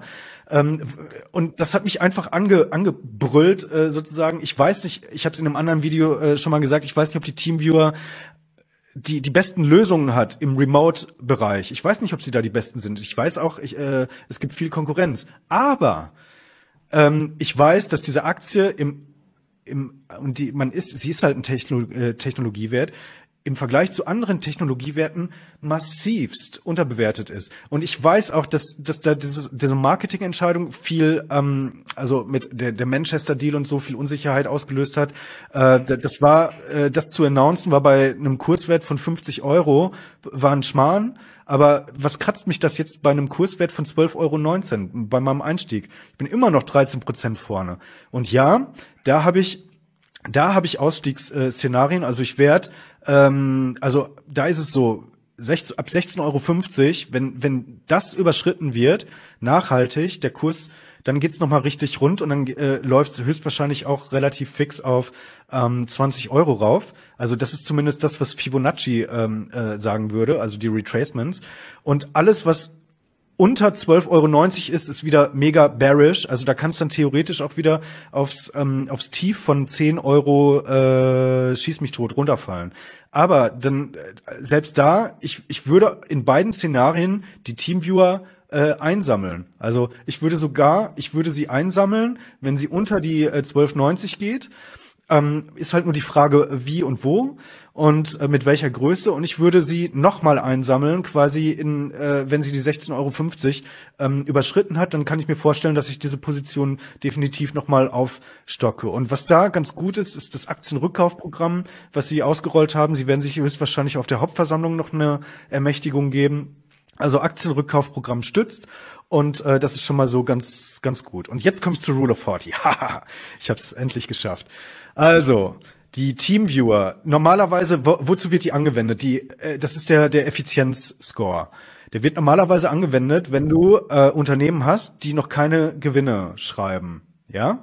Ähm, weil dann kannst du ja logischerweise auch keinen KGV oder irgendwas berechnen. Ähm, deswegen guckst du dir halt einfach zwei äh, Sachen aus der Bilanz an. Einerseits das prognostizierte Umsatzwachstum in Prozent und andererseits die Cashflow-Marge in Prozent. Und diese beiden Werte, also beide Prozentwerte, Umsatzwachstum liegt bei Teamviewer 15 Prozent. Cashflow-Marge liegt bei 28 Prozent. Und dieser Wert liegt, wenn ich jetzt richtig im Kopf gerechnet habe, über 40. Und wenn du ein Unternehmen findest, was Jetzt kann man bei TeamViewer natürlich äh, sagen, okay, die haben natürlich Gewinne, da, da ist es jetzt nicht so kriegsentscheidend. Aber wenn du ein Unternehmen hast, was noch keine Gewinne hat, aber ein Umsatzwachstum von 20 Prozent plus eine Cashflow-Marge von ebenfalls 20 Prozent, ähm, dann ist das 40 und dann heißt das, die wirtschaften mit ihrem Geld ähm, relativ gut, auch wenn sie jetzt äh, gerade keine Gewinne schreiben, weil jeder Euro, der eingenommen wird, wird effizient wieder ausgegeben, um neue Kunden an Land zu ziehen. Also ich glaube, bei TeamViewer war es vor allem so, dass die einfach starke Nachfrage hatten und die gar nicht die Nachfrage schnell genug bedienen konnten. Am Anfang von Corona war natürlich TeamViewer für viele die Aktie für Homeoffice und Co. und so und überhaupt, wobei es halt viele, viele Standardprogramme gab, die halt doch besser eingesetzt werden können. Aber man merkt jetzt schon, dass TeamViewer äh, für viele Spezialsysteme, auch für Wartungsdienstleistungen und so weiter sehr, sehr interessant sind. Man merkt, ich habe mir die Aktie auch mal genauer angeschaut und die kam einfach hinterher, ihre Kundschaft zu bedienen. Und wenn sie da mal das schaffen und wirklich auch genug Personal anborden, die das gut hinkriegen, ich bin gespannt, ob du aufgrund dieser einen beiden Szenarien nochmal deinen Nachkauf tätigen kannst. Was ich jetzt noch vielleicht machen würde, dass wir sagen, lass uns doch mal gucken, wir haben ja schon gerade gesagt, dass du grundsätzlich sehr technologielastig bist. Aber äh, ich nehme es ein bisschen zurück, weil immerhin unter 40 Prozent technologielastig, das sind ja trotz allem noch ein paar andere Sachen auch mit dabei. Wobei für mich persönlich Kommunikation, Technologie, das hängt für mich auch irgendwie stark zusammen, sage ich mal. Also ähm, das ist halt so, dass halt auch nicht alle Werte im Nasdaq äh, 100 komplett Technologie zugeschrieben werden, obwohl es na natürlich ein technologielastiger Index ist. Aber ja, da sind äh, auch Finanztitel drin. Ich meine, wer, ich weiß nicht, ob man eine Visa und eine Mastercard jetzt ernsthaft als Technologieunternehmen äh, äh, labelt. Ähm, ja, ist halt ne, genau so, genau so, äh, Richie. Und ähm, deswegen, also in dem in dem Wasserstoff äh, sind dann also im Wesentlichen ja auch, äh, habe ich ja eben schon gesagt, ein, ein paar Versorger drin, natürlich auch so reine kleinere äh, Wasserstoffwerte, aber halt äh, im Wesentlichen also auch Industriewerte ähm, und und Versorger und der All Country World, der ist ja sowieso noch mal super breit aufgestellt. Also klar weiß ich, dass du da ähm, äh, eine Face, äh, also die, die Meta-Plattforms, die, die Apple und so weiter, die großen Technologieriesen dort in so einem All Country World drin hast, dann habe ich die noch im Nasdaq und dann habe ich noch die Einzelposition im, in Alphabet. Also ja, ich hätte jetzt eigentlich, habe ich ein, äh, also ist Alphabet schon äh, fett gewichtet bei mir, aber ähm, das habe ich halt bewusst auch so gemacht, ja. Also weil ich da einfach glaube, dass die halt in den nächsten Jahren sowohl den Nasdaq 100 als auch logischerweise dann den äh, All Country World, dass die die äh, einfach outperformt und ja, so Gott will, vielleicht äh, liege ich, liege ich da richtig und dann schauen wir mal. Ich habe, wenn es bewusst machst, das ist ein entscheidender Punkt, weil viele Leute, habe ich manchmal das Gefühl, glauben, sie kaufen sich drei verschiedene ETFs und sind dann super breit diversifiziert, aber haben halt dann irgendwie Informationstechnologie-ETF, äh, S&P 500 ETF und ein MSCI World ETF und sind unterm Schnitt dann zu, weiß nicht, 60, 70, 80 Prozent insgesamt in den USA investiert. Da muss man auch mal wissen, was man tut. Wenn man das ja. weiß, dann ist es absolut okay. Und zum Thema Länder würde ich mal auch behaupten, da bist du ganz ja. stark in den USA ja. investiert. Da gucken wir gleich mal drauf. Nur eins noch, wenn du jetzt sagen müsstest, in welcher Branche du aktuell jetzt noch was nachkaufen müsstest. Einfach mal, du hast jetzt 50% Cash und ähm, du hast jetzt die Möglichkeit, kurzfristig mal einen größeren Nachkauf zu tätigen. Gibt es eine Branche, wo du sagst, die ist dir gefühlt noch ein bisschen zu arg untergewichtet? Wenn du nur die Branchen anschaust, nicht die einzelnen Werte, Würdest du dann irgendwie einen Wert suchen, wo du sagst, da kaufst du jetzt einen Branchen-ETF, weil die Branche einfach doch wichtiger findest als hier ersichtlich? Oder sagst du, nö, eigentlich alles genau richtig? Eine Branche würde ich, habe ich aber auch im Depot mit der Varonis, ähm, Cyber Security würde ich, äh, also in die Varonis versuche ich auch noch mal irgendwie reinzukommen. Da bin ich, äh, habe ich bei 33 gekauft, die, die ist jetzt bei 40, 40 Euro äh, innerhalb von äh, zweieinhalb, drei Wochen oder so. Also das ist halt einfach, äh, das wird eine Branche sein, die, die definitiv profitiert. Alle reden ja jetzt gerade von Rüstung und so. Da habe ich überhaupt keinen Bock drauf. Also das ist halt einfach, ich glaube ja, natürlich, äh, KGVs sind, glaube ich, jetzt nicht so ultra hoch. Wir werden vielleicht in so eine Phase der, der, von, von äh, weiterer Aufrüstung gehen. Äh, Investitionsprogramme sind angekündigt worden, äh, siehe Scholz Rede im Bundestag. Aber ich habe halt einfach keinen, keinen Bock drauf. Dafür war am Montagmorgen viele Rüstungswerte aus Deutschland sofort 30, 40 Prozent im Plus. Das war ein bisschen auch vielleicht. Das, das ist jetzt auch so eine kurzfristige Übertragung. So eine Rheinmetall rechtfertigt das, dass die an einem Tag um 50 Prozent äh, steigt. Also weiß ich nicht. Keine Ahnung. Aber du hast recht, es gibt ja auch momentan auch digitale Kriegsführung und da muss man auch gewappnet dagegen sein. Cyber Security ist, glaube ich, ist einer der größten Investitionsposten in ganz, ganz vielen, ähm, äh, bei, bei, ganz, ganz vielen Unternehmen. Und das werden die auch nicht zurückschrauben, dass, äh, wenn, wenn die Konjunktur mal nicht läuft, weil wer schaltet schon seine IT-Systeme, äh, seine Lags dann ab und seine Sicherheitslags, äh, wo, wo Daten doch immer wichtiger werden. Und besonders, wo es dann halt auch, wenn es medial virulent wird, dass du ein fettes Datenleck hattest und dass irgendwelche Kundensätze gestohlen worden sind oder so, äh, dann hast du einfach so einen Reputationsschaden. Und kein Vorstand dieser Welt wird das wegrationalisieren ähm, in einem Unternehmensumfeld, ähm, was also A, eine größere Gefährdungslage hat und B, äh, Daten wichtig sind und C, der Reputationsschaden unglaublich groß ist. Also das heißt, ja, ich würde Cyber Security definitiv, das wäre mein, mein Catch. Es ist total langweilig, aber im Corona-Tief war einer der einzigen äh, ETFs, die ich gekauft habe, Digital Securities. Also auch da muss ich sagen, sehe ich genauso, weil ich denke mal, digitale Sicherheit wird nicht nur Unternehmen, wird uns auch persönlich in Zukunft mehr und mehr begleiten, weil wir unsere, unsere Rechner zu Hause sicherer machen müssen, weil auch sowas wie äh, digitaler Identitätsdiebstahl in der Zukunft mehr und mehr und mehr zunehmen kann. Wir haben jetzt schon gemerkt, die Betrüger finden auf der Straße keine Opfer, also machen sie einen Großvater- und Oma-Trick halt im Internet. Gut, gegen manche Sachen, Entschuldigung, gegen menschliche Blödheit hilft auch Digital Securities nicht, aber gegen einige Sachen, dass einfach unsere eigene Identität geklont, kopiert oder irgendwo sonst weiter dargestellt wird, hilft solche, helfen solche Mittel durchaus. Und ich glaube auch mittelfristig werden wir da auch insgesamt in Deutschland anders aufgestellt sein müssen. Ich bin mal gespannt, wann man halt wirklich ein Online-Ausweis haben, der auch sicher auf der Blockchain verwahrt ist, eindeutig fälschungssicher ist. Sowas hoffe ich in Zukunft. Und ich glaube auch, das wird ein Thema sein, dem wir, dass wir in den nächsten Jahren, auch wenn wir sagen, wir haben doch schon seit 1993 Internet, nee, das wird noch lange dabei bleiben. Da brauchen wir noch viel Neues, damit wir die neuen Anwendungsfälle auch wirklich einsetzen können. Absolut, absolut. Bin ich, bin ich vollkommen bei dir, Richie. Du bist ein richtiger Fuchs. Du hast es ja nämlich direkt schon im Corona-Crash gekauft.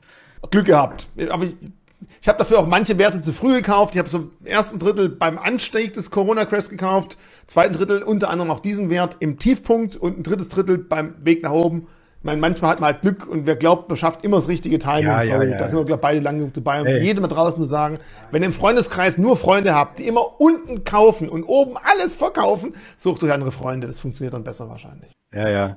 Das ist eine Schwätzer. Scha ja, wie viele, wie viele, ähm, wie viele Doppelgänger hast du denn äh, auf auf Instagram? W wirst du da auch schon geklont? Da gibt's ja immer mittlerweile wird das ja immer äh, schlimmer. Es ist ein Ranking, das man berühmt wichtig ist. Komischerweise werde ich aber nur zu Kryptosachen geklont. Dann kriegt ihr da draußen alle irgendwelche Anschriften von mir. Hey, pst, ich habe jetzt ganz spezielles Staking-System für dich. Kriegst du 20 Prozent am Tag? Schickst du mir Bitcoin? Ja, passiert auch mal. Überhaupt im Crypto-Space ist es relativ verrückt, was da abgeht momentan. Ehrlich, also in deinem Namen, also irgendwer hat Richie in da, unter deinem Namen ja. Wurde, Ach. Ja, ja, ja. Ich habe jetzt zwei, zwei Accounts wurden bisher geklont Scheiße. und ich warte auf den dritten. so, kommen wir zum Schluss zu den Ländern. Also siehst du, ich bin hier wichtig, total, wenn es darum geht, aber egal. Ländern sieht man ja schon ganz klar, wenn du halt diese zwei Nasdaqs drin hast, der MSCI Country World, auch viele andere Werte, Alphabet, äh, PayPal, die sind natürlich sehr, sehr stark Amerika-lastig. Fühlst du dich damit wohl? Weil das könnte ja auch sein, dass man sagt, oh, Klumpen, Klumpenrisiko, äh, 67, fast 68 Prozent in USA. Oder sagst du ja, du hast halt technologielastiges Depot und die meisten Technologiewerte sind halt in USA. Äh, das eine ohne das andere geht sehr schwer. Also kannst du damit gut schlafen oder sagst du, das ist schon vielleicht ein bisschen viel, wenn man so mal den grünen Balken sieht? Und der nächste halt doch relativ kurz ist. Die Antwort hat zwei Ebenen. Also zum einen ähm, ist es mir doch wurscht, wo die Unternehmen ihren Hauptsitz haben. Also ähm, mir, mich interessiert doch, wo die, wo die ihr Geld verdienen. Und die meisten Unternehmen äh, verdienen ihr Geld äh, global. Also ähm, kann es aus Cupertino kommen. Äh, ich weiß nicht, Apple ob die, die, die, die machen mit Sicherheit 60, mindestens 60 Prozent ihrer Umsätze äh, nicht in den USA. Bin ich jetzt nicht ganz sicher, äh, wie da jetzt die Zahlen on Detail sind, aber ich würde das ganz stark annehmen. Und auch bei Amazon wird das mit Sicherheit der Fall sein und bei vielen anderen Unternehmen auch. Und deswegen ähm, ist mir äh, das eigentlich relativ wurscht mit den 67 Prozent. Was ich aber sage ist, ja, guck mal, wo ich jetzt wenig äh, wenig Investitionen habe, sind eigentlich tatsächlich äh, so, so Emerging Markets. Und deswegen habe ich ja vorhin schon angesprochen, hatte ich den Han Hang Seng eigentlich vor ein paar Wochen auf dem Schirm und habe den immer noch auf dem Schirm. Aber ähm, ehrlicherweise bin ich jetzt gerade in diesem zu diesem Zeitpunkt noch nicht äh, bereit, dazu sagen, ich baue da jetzt eine, eine Position auf. Und wenn dann, wie gesagt, würde ich das sowieso nur in, in einer Tranche machen und dann vielleicht eine zweite Tranche mal, mal hinterherjagen. Okay, also das heißt, bei deiner Anlageentscheidung ist Unternehmen, Branche wichtig, dieses Land und Region weniger. Äh, das einzige Frage noch ist die Frage zu Thema China, eineinhalb Prozent. Dollar Exposure muss man natürlich noch sagen. Ja, da in der Hinsicht ist es vielleicht nicht so nicht so unwichtig. Also deswegen kann man es weder schwarz noch weiß beurteilen, aber nochmal, ich fühle mich mit diesen 67 äh, Prozent jetzt nicht zu zu äh, ich ja, es ist offensichtlich ein Klumpen, zumindest wenn man das jetzt so da sieht. Ich glaube allerdings, ähm, äh, wie gesagt, dass das ein bisschen wegdiversifiziert wird aufgrund der Umsatzverteilung der Unternehmen. Dollar Exposure, ähm, ja, das, das wäre vielleicht noch mal so ein Punkt. Äh, unter dem Gesichtspunkt müsste ich das, aber ich glaube, der, der Dollar, Dollar-Euro-Kurs ist jetzt gerade nicht das größte Problem auf der Welt. Letzte Frage zu dem China-Portfolio-Anteil ist wahrscheinlich aus dem MCR Country World, äh, All Country World. Siehst du da den, den chinesischen Investitions Bereich etwas heikel, weil häufig hört man ja, in China ist es schwer zu investieren, die, die, die Regierung hat so viel Macht dazu und meistens gibt es ja doch nur irgendwelche Mantelgeschäfte auf den Caymans und die können sie ganz leicht dicht machen. Einfach letzte Meldung, würdest du dich in Einzel-China-Aktien wohlfühlen? Ich weiß, ETFs können ja manchmal auf die Festlandaktien zugreifen. Würdest du aber Einzelaktien kaufen oder sagst du dann lieber wirklich in den ETF, in die Festlandaktien, bevor ich irgendein so Cayman-Konstrukt mir zulege? Ja, also du, du spielst auf diese ADRs an, ja. Ähm, ja, entweder ADRs oder wirklich auch zum Beispiel die Tencent ist ja auch kein ADR, aber die hat eben diesen Mantel, der auf den Caymans aufgelegt wurde und der hat doch nicht so richtig, also es ist kein Fleisch und kein Fisch, muss man sagen. Ich war lange Zeit in Tencent investiert, zum Glück rechtzeitig einen Sprung geschafft, aber es war auch so ein Punkt, wo ich mir gesagt habe, als Nicht-Chinese habe ich halt nicht unbedingt die gleichen Rechte wie ein Chinese. Und bei ETFs ist es halt so, dass es ETFs gibt, die dürfen und können die original chinesischen Festlandaktien kaufen. Da gibt es eine andere Rechtsstruktur dahinter. Und wir Normalos, die halt nur diese Cayman-Konstrukte kaufen können, haben vielleicht eher, wenn es mal das, also ganz schwarz gemalt werden würde, ein Problem damit. Ist sowas auch, also die, wie ist das Land, in dem du investiert bist, nicht von der Währung, sondern von der politischen Lage? Ist das vielleicht auch ein Punkt? Ja, klar, man hat es ja gesehen. Egal? Also ich kann jetzt, ich habe 2017 oder so beim Mission Money habe ich mal gesagt, ja nee, ähm, also Asiat, asiatische Einzelaktien kommen mir nicht ins Haus, gerade eben wegen diesen oftmals äh, etwas äh, seltsam anmutenden äh, Rechtskonstruktionen, die da vorherrschen. Ähm, das hatte jetzt nichts unbedingt mit einem politischen Risiko zu tun. Ich würde mich da mit einem ETF immer äh, viel wohler fühlen und deswegen auch eher Fokus auf jetzt Hang Seng, ja, auf den Index. Aber ich habe, ich kann jetzt auch nicht sagen, ich hätte es im letzten Jahr nicht probiert, weil ich habe ja die die Alibaba habe ich in mein Umlaufvermögen, also in mein, in mein als Satellit habe ich mal eine Position Alibaba gekauft. Es hat jetzt nicht so gut funktioniert. Bei 150 rein, bei 125 ausgestoppt. Ähm, tschüss. Ähm, aber ich habe trotzdem natürlich hingeschaut, ist die jetzt, die, die ist bei 90, also mittlerweile wird so absurd günstig.